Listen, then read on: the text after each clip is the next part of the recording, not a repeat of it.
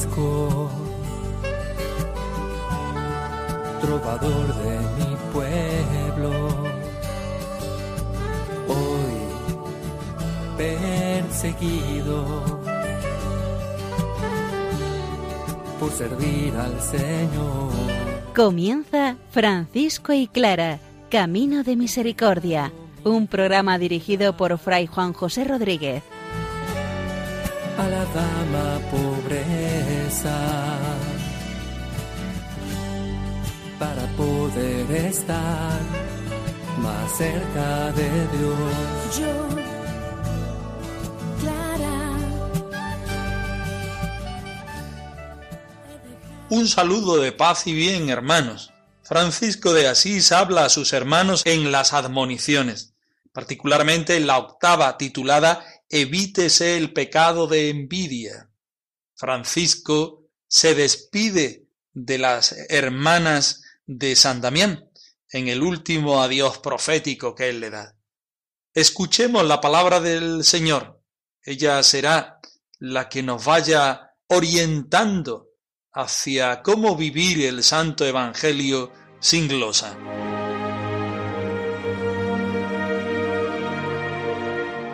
De las cartas de San Pablo. Por eso os advierto que nadie puede maldecir a Jesús si habla impulsado por el Espíritu de Dios. Ni nadie puede decir Jesús es Señor si no es impulsado por el Espíritu Santo.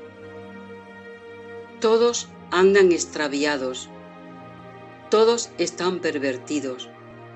No hay uno que obre bien, ni uno solo.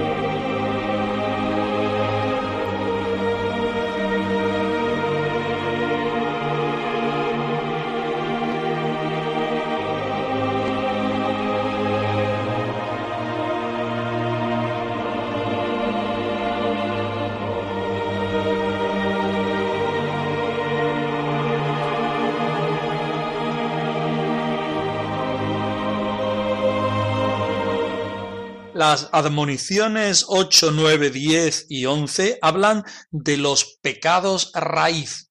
¿Cuáles son estos pecados? Aquellos que están en el centro de la persona, en la intimidad de la persona, que la persona tiene que discernir acerca de la gracia y del pecado que están dentro de sí. Hoy, en la admonición 8, hablaremos del pecado de la envidia. San Francisco nos dice quítenlo, porque sabe que ese pecado está también a la base del corazón del hombre, sino evite el pecado de envidia. Escuchemos el texto. El amor de Dios es lo que se encuentra siempre. Todo lo demás sobra.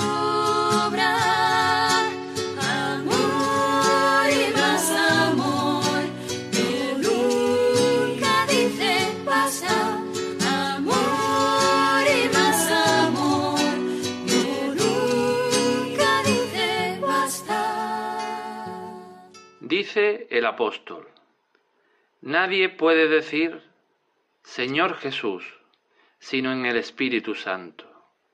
Y no hay quien haga el bien, no hay ni siquiera uno. Por consiguiente, todo el que envidia a su hermano por el bien que el Señor dice y hace en él, incurre en el pecado de blasfemia, porque envidia al mismo Altísimo, que dice y hace todo bien. y más amor que nunca dice basta amor y más amor que nunca dice basta Como siempre, partimos de la palabra del Señor. No porque nosotros nos guste o porque seamos piadosos, sino porque Francisco siempre parte de la palabra del Señor. Ella es el alimento de vida para el seguimiento del Jesús humanado, de ese Dios que se hace carne por amor en el pesebre y por amor es capaz de entregar su vida totalmente en la cruz. Y nos dice la palabra, particularmente dos citas de San Pablo, que nadie puede decir Señor si no es por la fuerza del Espíritu Santo. Al contrario, nadie que esté en Dios puede maldecir o puede maldecir aquel que no está en Dios, como lo queramos entender o decir. Todos están extraviados, todos están pervertidos, nos dice San Pablo. Y lo dice porque partimos de la base que el hombre está herido por la concupiscencia. Es decir, la naturaleza humana es tendente al mal. Pero aquí no acaba, este es el principio. Justamente porque Jesús muere en la cruz, la naturaleza humana, a pesar de ser tendente al mal, tiene el mejor arreglo, la mejor medicina, que es la gracia del Señor. Si Jesús ha muerto en la cruz, ha sido para perdonarnos del pecado y darnos la vida eterna. Por tanto, aunque la naturaleza humana eh, sea tendente al mal y al pecado, Jesucristo no sólo nos alivia en ese pecado, sino que nos levanta para que el final, el resultado final, sea la gracia, sea la bondad, sea el bien, sea la santidad. San Francisco empieza esta admonición que repetimos. No dice nunca quite el pecado de la envidia, porque la raíz, estos pecados raíces, la raíz de este pecado está dentro de nosotros. San Francisco sabe de esta concupiscencia, sabe de esta tendencia al pecado que tiene el género humano. Por tanto dice, evites el pecado de envidia. Y va a la palabra del Señor. Nadie puede decir Jesús es el Señor sino por la fuerza del Espíritu Santo. Y no hay quien haga el bien, no hay ni uno solo a no ser que sea desde el Señor. Dice en el versículo 3, todo el que envidia a su hermano por el bien que el Señor dice o hace en él, comete un pecado de blasfemia. San Francisco está hablando de la envidia, pero la envidia la lleva al grado supremo. ¿Qué es tener envidia? Tener envidia es tener tristeza por el bien ajeno y deseo de tenerlo, aunque sea por una vía eh, indebida, de una forma indebida, incoherente. Pero San Francisco no se queda ahí.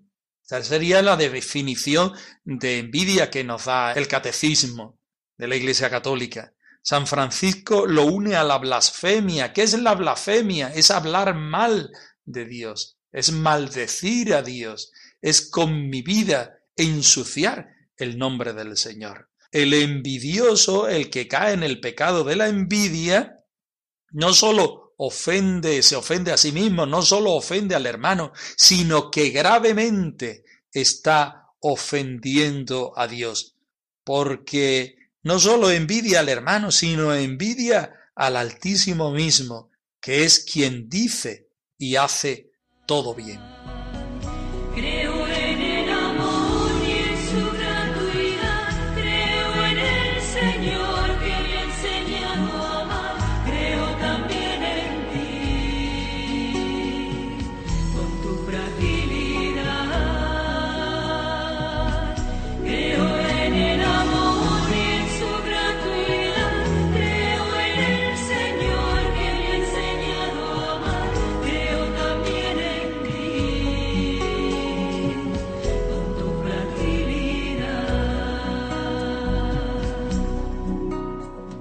Nos queda claro, por tanto, que la envidia es un pecado que produce infelicidad en la persona y en la fraternidad. El envidioso nunca puede ser feliz porque le falta el amor de Dios, porque quiere tener a toda costa el amor, los bienes y todo lo que tienen los hermanos y lo que tiene el mismo Dios. Este pecado de envidia puede tener muchas derivaciones, como por ejemplo son los celos. Tengo celos de tal cariño, tengo tal vacío afectivo, tengo necesidad de tener lo que tienen los otros. Francisco, en esta admonición, sitúa el pecado de la envidia más que en clave de fraternidad, que evidentemente está en clave del sin propio. Porque yo he profesado no tener nada, no puedo gloriarme en buscar aquello que no tengo a toda consta, incluso de una manera no permitida. ¿Y cómo puede evitar el pecado de envidia el envidioso? Podemos utilizar tres caminos. El primero, por medio de la caridad, de la caridad consigo mismo y la caridad con los demás, confesando ese pecado, no sólo en la penitencia sacramental, sino pidiendo perdón una y otra vez al hermano porque ha deseado tener algo que no le pertenece, porque eso que tiene el hermano es un regalo que Dios le da al hermano. Y si no me lo da a mí, por algo será. En segundo lugar, con mucha humildad. El envidioso debe ser una persona muy humilde hasta llegar incluso, si cabe, a la humillación que lo lleva al pecado. Y en esa confesión de la humildad, de la humillación del pecado, de pasar una y otra vez reconociendo mi falta, reconociendo mi tendencia al mal, encontrarnos con el amor de Dios. Todavía nos queda un tercer camino, una tercera mediación, que es el abandono en la providencia de Dios. Es justamente la vivencia del sin propio franciscano. Soy tan pobre, tan pobre, tan pobre, que nada tengo. Por tanto me pongo en las manos del Señor, que es el todo bien, el sumo bien, el bien total, el único que a mí me puede dar la consistencia necesaria para vivir mi vida con sentido, el único que me puede dar aquello que necesito para ser feliz. No hay mayor tesoro que la pobreza que nos libra de ataduras y nos hace ricos de cordura. No hay mayor tesoro que la pobreza No hay mayor tesoro que la pobreza. No hay mayor tesoro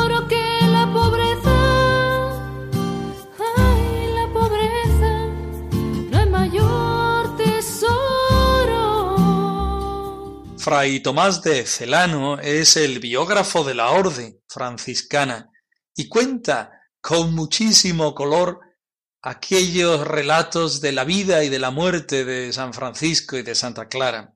Pero no solo es él quien lo explica. Tomamos en este momento una selección de distintos textos en los cuales nos hablan de cómo San Francisco muere y cómo lo viven las hermanas pobres de San Damián. San Francisco, para que ellas quedaran consoladas, hace una última bendición una última voluntad a Santa Clara, que hoy, unidos a los textos de despedida de cómo fue aquello, queremos escuchar y queremos trabajar. Vamos a ello.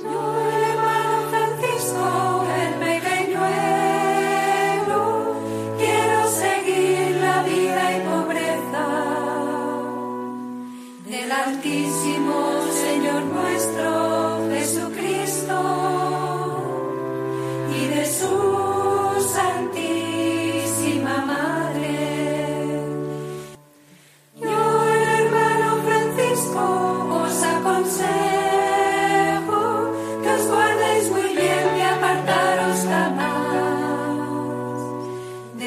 santísima vida y pobreza, de ninguna manera por consejo de quien sea.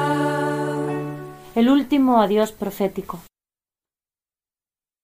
Durante aquella semana en que murió el bienaventurado Francisco, sucedió que la bienaventurada Clara, primera planta de las damas pobres de San Damián de Asís, émula principal de San Francisco en el mantenimiento de la observancia de la perfección evangélica, temerosa de morirse antes que él, pues a la sazón estaban los dos gravemente enfermos, lloraba amargamente y apenas encontraba consuelo alguno porque juzgaba que difícilmente podría ver antes de su muerte a Francisco, que después de Dios era para ella su único padre, su consuelo y su maestro, como también su primer fundador en la gracia de Dios.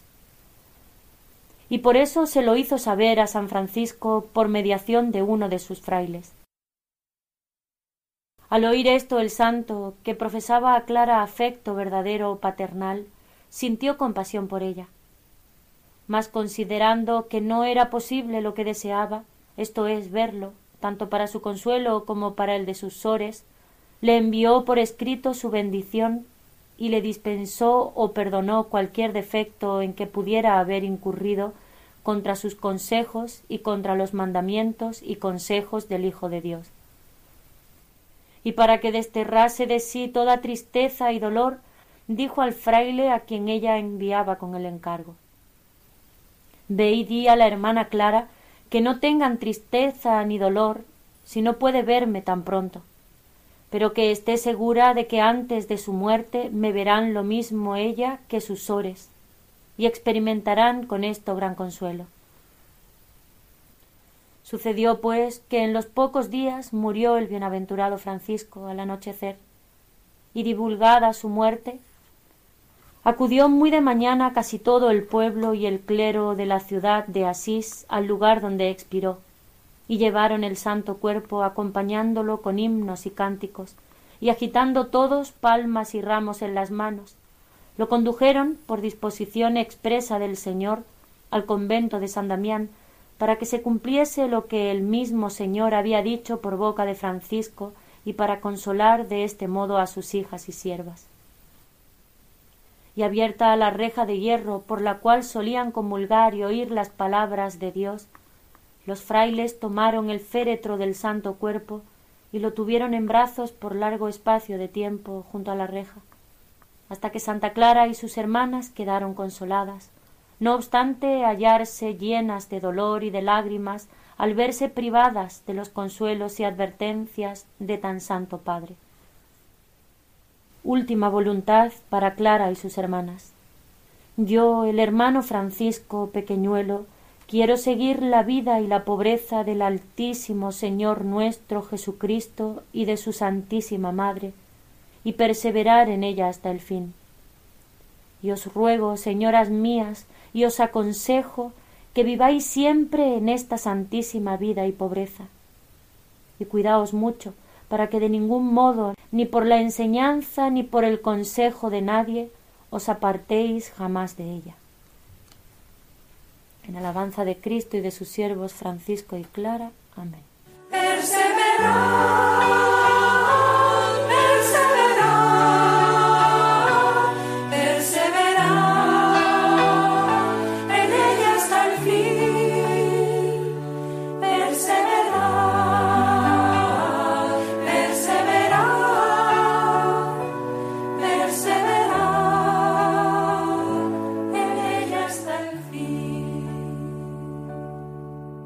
Estamos en septiembre de 1226 o quizá los primeros días de octubre del mismo año, 1226.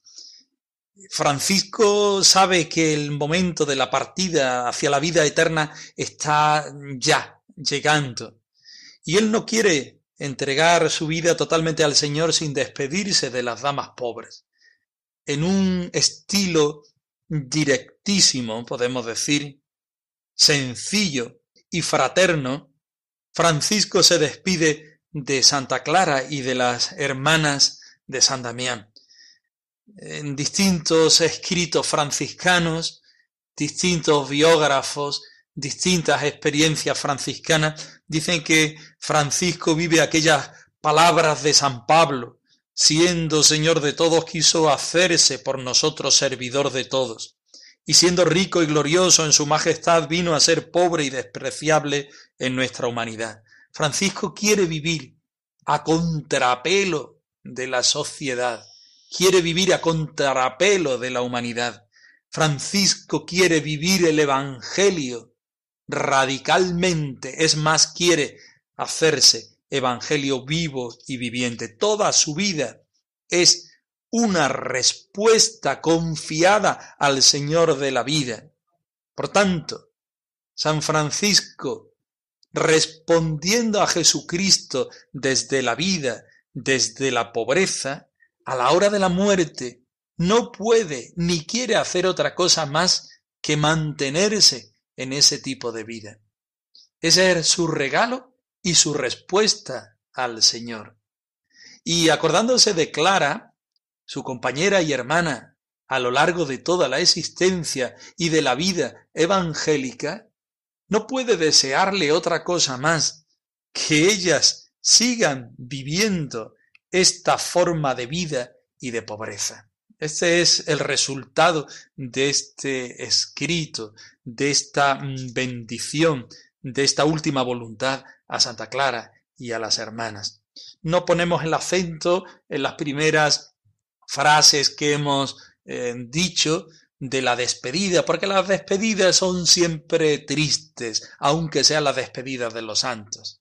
Ponemos la fuerza en esta vitalidad, en esta salud espiritual del santo, en este deseo de contagiar su forma de vida, no solo a los hermanos, sino también a las hermanas. Yo, el hermano Francisco, el pequeñuelo, el pequeño, el hermano menor, quiero seguir la forma de vida y la pobreza de nuestro Señor Jesucristo. Os recuerdo que es el momento de su muerte, días previos al encuentro definitivo con el Señor. Encontrarme con la vida y pobreza del Señor Jesucristo y de su Santísima Madre y perseverar en ella hasta el fin. Yo ruego, por tanto, que este don, esta gracia, pero también esta tarea que yo he vivido a lo largo de mi existencia, mis señoras, mis hermanas, os aconsejo que la viváis siempre en la santísima vida y pobreza. Y está muy alerta, porque mantenerse en esta virtud es muy difícil, muy difícil porque tenemos tentaciones, porque tenemos tendencias, como decíamos en la primera parte del programa, porque tenemos una tendencia natural al pecado llamada la concupiscencia. Por tanto, estad muy alerta para que de ninguna manera os apartéis jamás de ella, por la enseñanza o por el consejo de quien sea. Francisco es melodía, más dulce que la miel, y clara la ternura, vestida de mujer los dos forman una armonía para Dios.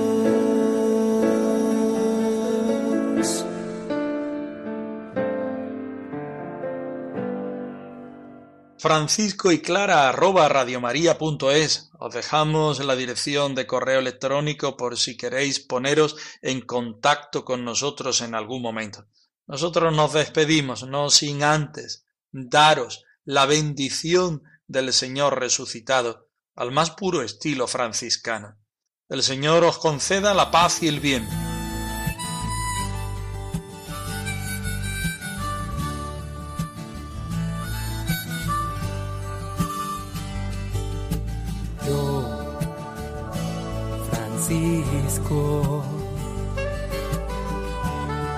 Trovador de mi pueblo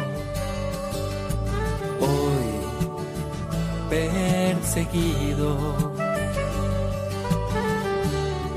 por servir al Señor.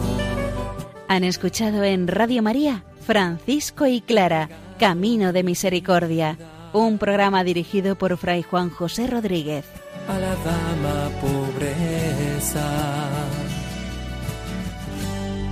para poder estar más cerca de Dios.